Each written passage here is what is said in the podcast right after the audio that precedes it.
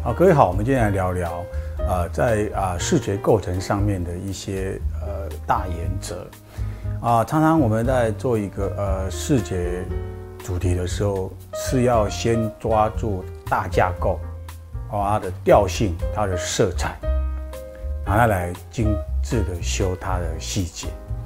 一样的一个包装上面的演绎也是，我们要先抓住这个包装的调性，它的 tone and manner。然后调性抓对了，然后再看设计的阿 sense，去慢慢修整一些细节。当然，这些修整细节有的会牵扯到一些印刷材质、物料方面的一种啊应用性。有一些物料它是没办法印制那么精致，或者那么啊视觉百分百的呈现。那这个就是要一个经验的总和。让他把细节修画的，让它更有层次感。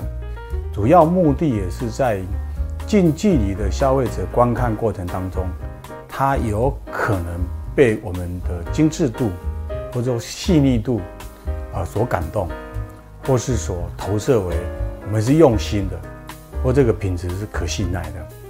一样，我们讲大海报或是一个设计书籍的刊物。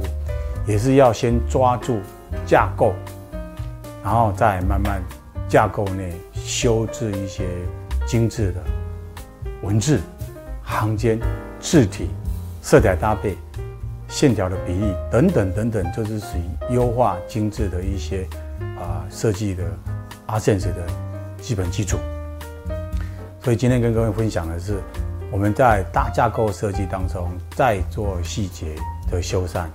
这是一个比较呃精致的一个创意做法，难道不知道？今天聊到这里。